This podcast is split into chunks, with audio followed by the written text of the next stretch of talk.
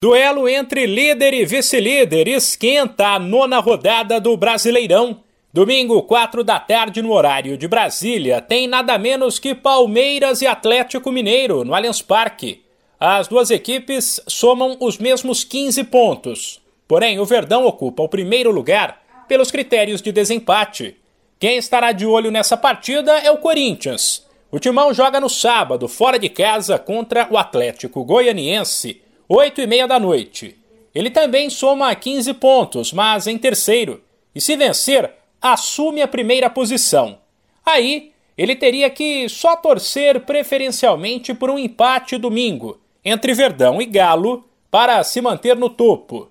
Aliás, a maior parte da rodada será disputada no sábado, assim como o jogo do Corinthians. A bola começa a rolar às quatro e meia da tarde, quando o América, que começou bem a competição, mas perdeu fôlego, recebe o Cuiabá. Às sete da noite, o Ceará, que luta contra a Degola, pega em Fortaleza o Coritiba, sensação do brasileiro até agora, e que se vencer pode até ultrapassar Palmeiras, Atlético Mineiro e Corinthians e assumir a liderança. No mesmo horário, ainda tem Havaí e São Paulo, Atlético Paranaense e Santos. Sem esquecer que Tricolor e Peixe precisam se recuperar dos tropeços das rodadas anteriores. De volta ao domingo, além de Palmeiras e Atlético Mineiro, serão mais três jogos.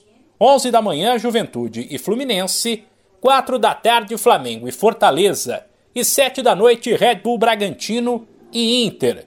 A rodada termina na segunda-feira, 8 da noite, com Botafogo e Goiás.